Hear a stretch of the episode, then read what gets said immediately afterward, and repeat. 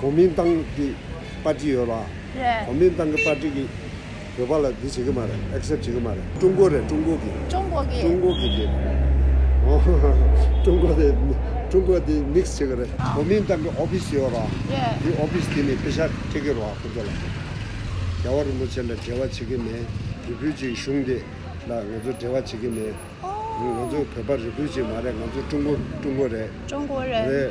근데 람이 아니 본전라 bomba dinde suye pesha mangpa tegire kya kanji shigire na de na chungsun kama de office ni lim leso kombin da ge office ki leje par leso bomba la na chungsun kama ah sanji ni bomba la kombin da me leso leso o beba nyamdo beba nyamdo o beba nyamdo leso lo sumjung la lo sumjung la kyaran bomba la mi 가져 yore chawa 가져 yore 그리고 미 감이 용래. 괜히 용래. kyaran la kale kanga kharido 이 공발라 술라 대화 쳐버려 나 로과 책임이 그것도 당부 용도 한 샵된 지기래 샵된 그래서 비샤 먹고 되기래 그래서 태선은 제라 아니 자와를 뭐지 액셉트 책임에 아 나도 그바 리뷰지 액셉트 책임에 근데 랍주고 그래 저 랍주고 欢迎来到南雅小阁楼，可能你们待会会听到雷声，呃，在下雨了，有雨声， 呃，因为我已经回到达兰萨拉了，哦、这个这个声音就是很典型的达兰萨拉式的欢迎。我离开瓦拉纳西之后，在路上整整一个月，先是去了加德满都两周，然后南印度班加罗尔附近的达赖喇嘛大学以及蒙古特哲邦寺，然后才回到达兰萨拉。这一集我会跟大家说尼泊尔的流亡藏人的故事。片头放了一段我跟图登师傅谈话的录音。我待在尼泊尔的这两周，每天都跟图登师傅去转大佛塔。呃，尼泊尔的波大有一座大佛塔，所有的流亡藏人都聚居在那个地方。我待在那里十四天，因为观光签证就是十五天。我几乎每天都会相约一起去转大佛塔。那转大佛塔之前，我们一定会先到茶摊，他会煮酥油茶，跟茶摊要一个杯子，然后也许有时候自己也点一杯茶，可他其实不太喝，他点那杯茶看起来就是为了陪我坐在那里，然后让我可以喝他煮的酥油茶。每天就是先喝一杯酥油茶，然后一起去转大佛塔。他跟我说了非常多，除了他自己也有尼泊尔的流亡藏人的故事，甚至包括尼泊尔波大那个地方的发展与变化。他其实是出生在尼泊尔的片头放的这一段录音当然很长，我也很担心大家听不懂，把 podcast 直接关掉。可是我实在是很想要放的更完整一点，大家虽然听不懂，可是会听到国民党、国民党这样的关键字吧。我晚一点再跟大家解释这一段谈话是在说什么。哦，对了，在藏语里面啊，叫出家人，我们通常会叫延朗或者是咕秀朗不太会叫一般的出家人为拉玛。拉玛在藏语里面是指上师，比如说达赖喇嘛是我的拉玛，我是他的罗妈我是他的弟子。古秀都变拉出生在尼泊尔，他们的家乡是在圣母峰的西藏那一侧，本来是牧民，有牛羊，有牧场。可是，在一九五九年，就是达赖喇嘛流亡的同一年，他说中国军队就来到他的家乡，他的爸爸妈妈就其实是什么东西都没来得及带的这样子的状况下逃离的。家中有四个孩子都没有带出来，也就是 Tubdela 的两个哥哥跟两个姐姐其实是留在家乡的。就爸爸妈妈两个人越过圣母峰来到尼泊尔这一侧，叫做苏鲁公布。联合国在那边建了一座难民营。Tubdela 出生在苏鲁公布的难民营。那到了十三岁的时候出家，为什么会出家呢？因为他是他们家中的第二个孩子，那就是依照传统他就出家了。第二个孩子的排名是在尼泊尔出生的，在家乡的四个兄姐他就没有见过。索罗昆布那边的基础设施实在太差了，包括呃没有基础的电力。大概在他十五岁那一年，一九七八年，他就跟着父母一起搬到加德满都。Camp 的流亡藏人也大概就在那几年陆陆续续的来到加德满都，聚居到现在波达就是大佛塔那附近的区域。我是在今年三月达赖喇嘛尊者法会的时候，在达兰萨拉认识他的，因为他已经六十几岁了，在寺院已经没有工作的职责，所以尊者如果有重要的法会，就会跋涉来达兰萨拉参加。那为什么说跋涉呢？因为从加德满都到达兰萨拉单程就要四天，我们一般人可能会坐飞机，加德满都坐飞机到德里。那德里再花一个晚上就可以到达兰萨拉，可是他不能坐飞机。有一天喝茶的时候，他给我看他尼泊尔政府发的难民证，那是一张以前应该是一张纸，上面有他压的手印，所有记录都是手写的，看得出来他曾经是一张纸。尼泊尔政府就把那张纸缩小影印成 ID 大小的一张卡片之后互背，就是他们的难民证了。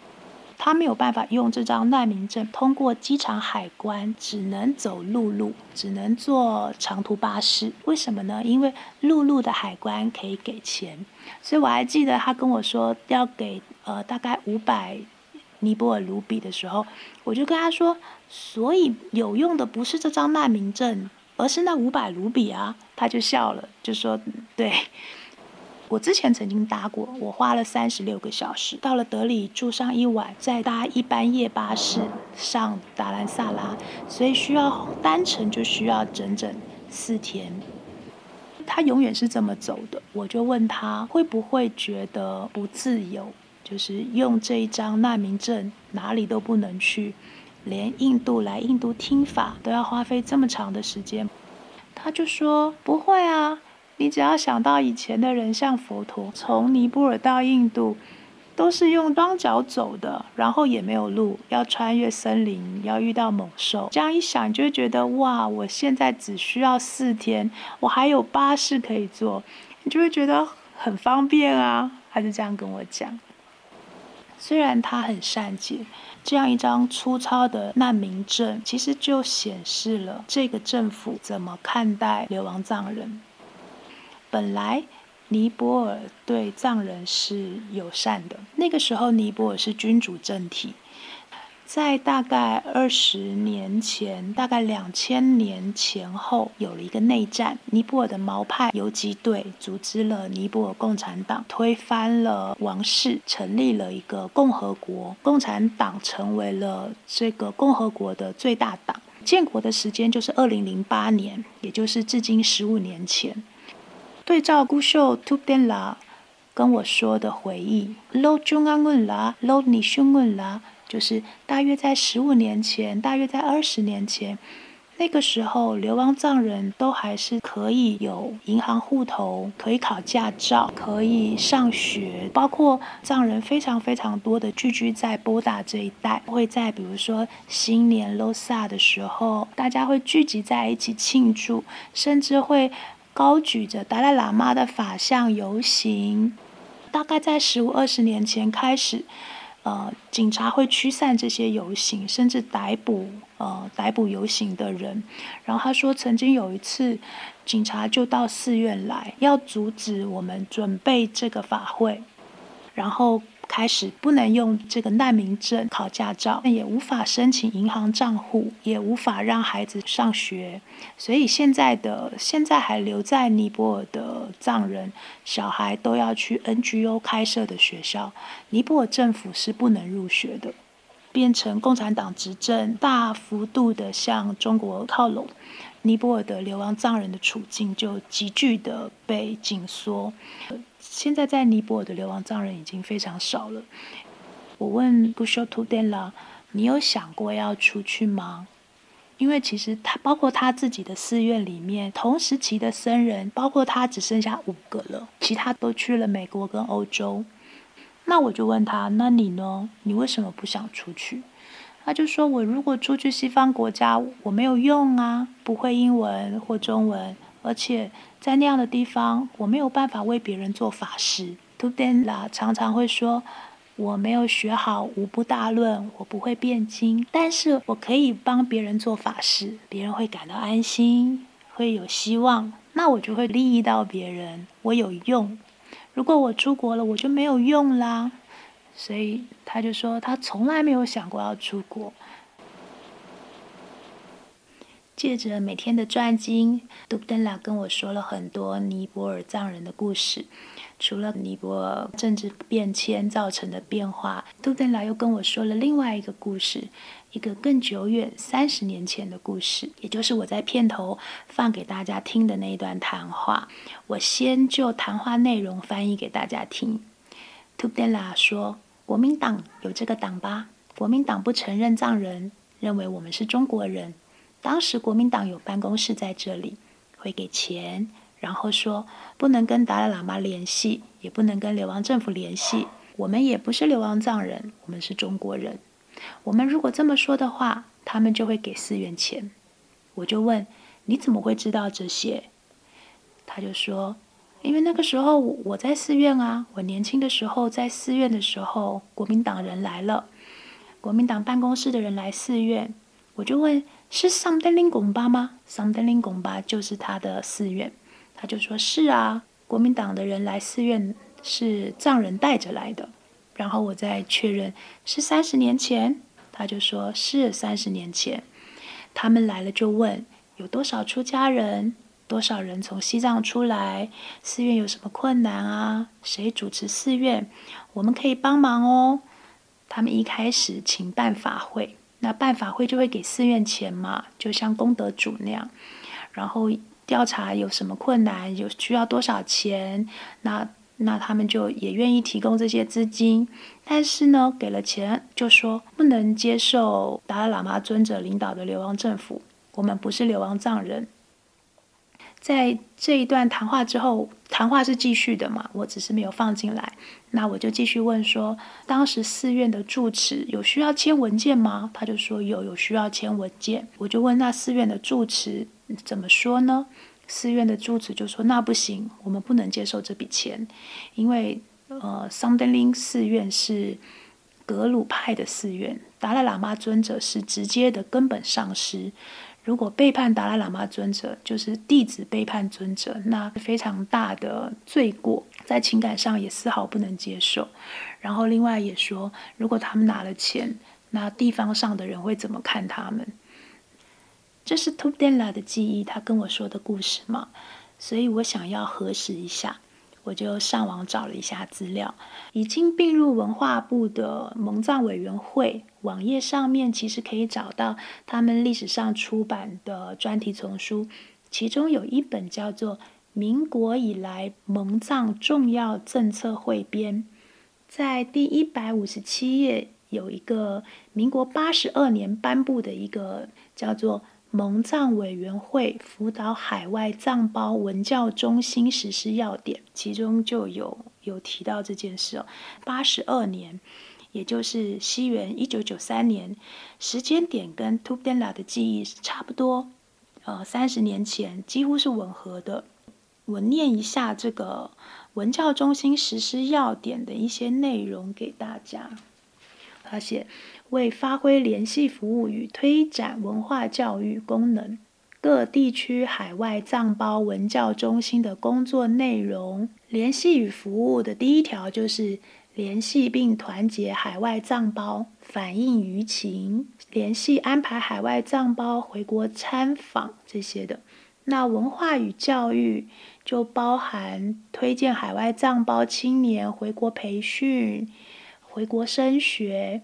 以及第六点，跟 Tudena 的记忆吻合的是协助当地藏胞社区、社团、学校、寺院之发展。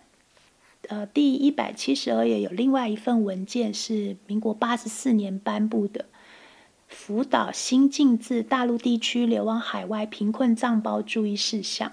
在这个文件里面，它定义了什么是呃。自大陆地区流亡海外的藏胞，在第二点，他写到认同国家并向本会于海外所设立之藏胞文教中心登记有案之藏族同胞。第四点，本会依据年度预算及海外藏胞实况，责成本会海外藏胞文教中心依本注意事项之规定，分别于印度新德里、尼泊尔加德满都接受藏胞申请。凡接受本会辅导之藏胞，需遵守法令。接受海外藏胞文教中心的辅导与管理，所以看起来蒙藏委员会辖下的海外藏胞文教中心就是 Tupdenla 口中的国民党办公室。原来他们其实一直到九零年代都还在对着尼泊尔跟印度的藏人做这个藏胞归向祖国的统战工作。那回到台湾的历史脉络，有一个时间点可以让大家标定，就是这些是发生在九零年初期嘛。那一九九六年是台湾的第一次总统民选。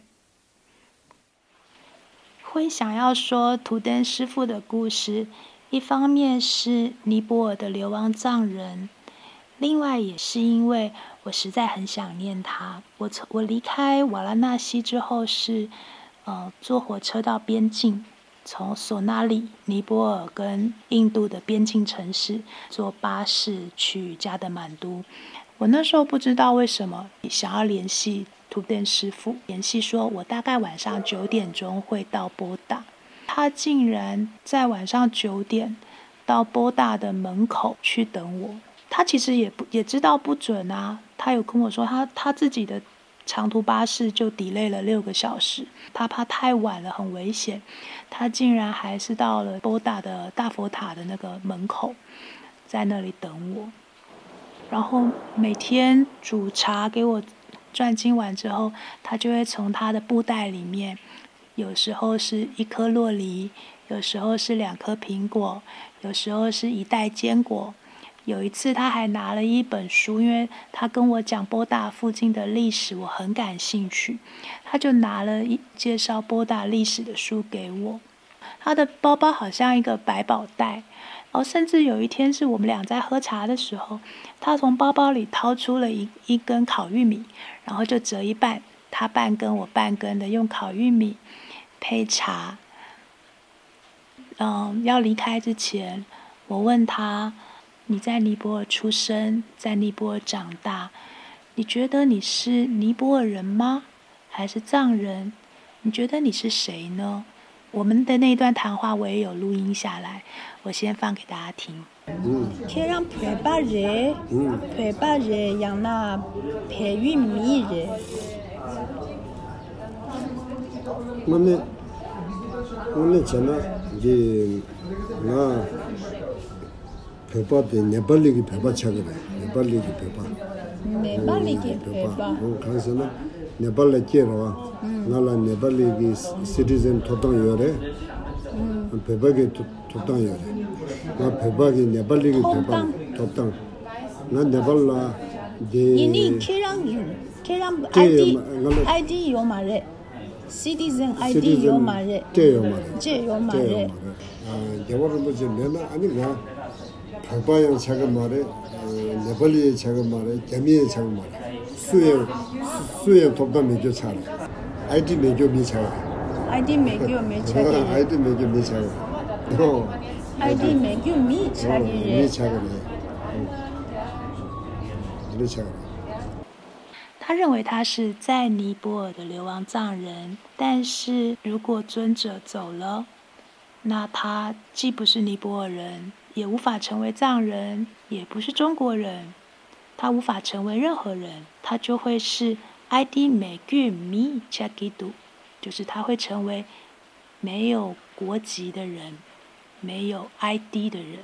我就问他，你为什么二十年前在君主政体的时候可以申请入籍？我问他，你为什么那时候不申请入籍？他说他那时候才这么年轻，根本没有想这件事情啊。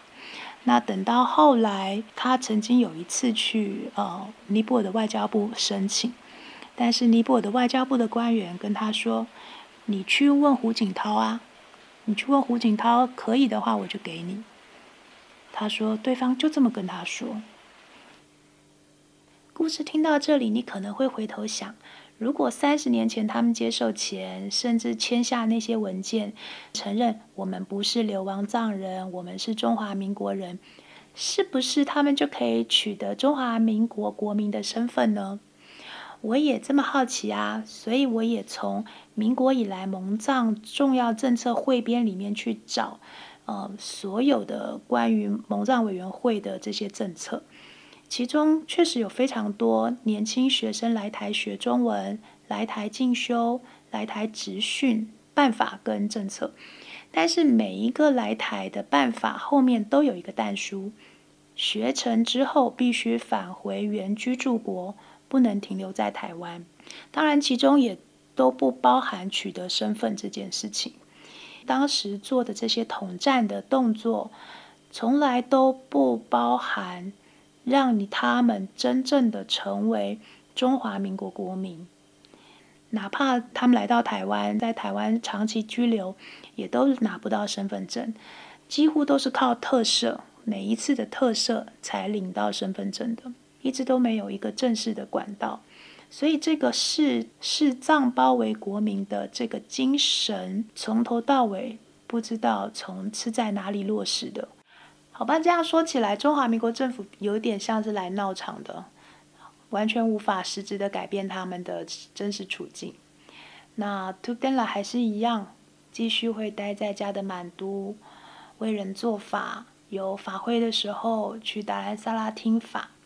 我要离开的时候，他知道我要去班加罗尔，他就他班加罗尔有一个侄女，请我帮他带一份伴手礼。所以下一集就是。我去到班加罗尔，见到 t u d e n l a 的侄女，跟她展开的一段对话。那下一集，我们南亚小阁楼在班加罗尔再见，拜拜。